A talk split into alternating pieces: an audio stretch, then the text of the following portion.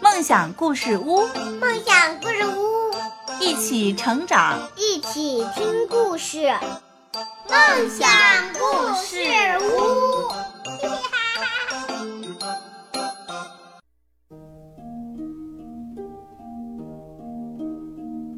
各位小朋友们，大家好，欢迎收听梦想故事屋。今天我给大家分享故事，叫做《神奇的家》。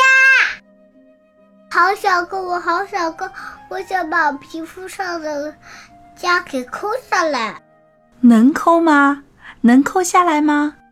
你觉得这个痂能不能抠啊？不能啊，对的，这个痂是不能抠的。那为什么不能把痂给抠掉呢？是因为痂会让你觉得痒痒的，是不是？嗯，摸着也不顺溜。总让人想把它抠下来，是不是？是的，有一次我也是这样。小朋友们，你们有没有结过痂呢？我在膝盖破的时候结过痂，摔倒的时候我的手臂结过痂，我把皮肤上结抠过血的时候也流过痂。嗯，对的。那痂是什么东西形成的呢？它是血块变的吧？是脏东西变的吗？痂能不能吃呢？痂呢是由血变成的，就是我们皮肤上流的这个血。那痂是血凝成的块。这个血呢，在我们身体里流动的时候，它是不会凝固的。可是当我们受伤出血以后，它就会在我们的伤口外面凝固住了。血里的血小板和纤维蛋白在伤口越积越多，它把伤口的血都粘起来了，就凝成了块。伤口的血凝固以后呢，就会变成像盖子一样的东西，血就再也无法从伤口里流出来。这种由血。变成的盖子就是痂。那痂下面是什么东西呢？在这个痂的下面，这个吓人的地方，新的皮肤正在不断的生长。在新皮肤长好之前，这个痂会暂时替代皮肤的作用，起到保护的作用。如果呢，把我们身上的皮肤放大，差不多就是这个样子。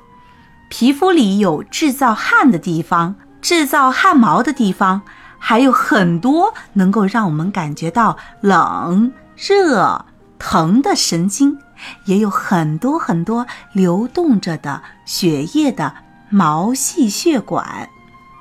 皮肤的最外层稍微硬一些，能够防止。细菌从外面进来，皮肤太厉害了，它不让我们钻进它里面，气死我了。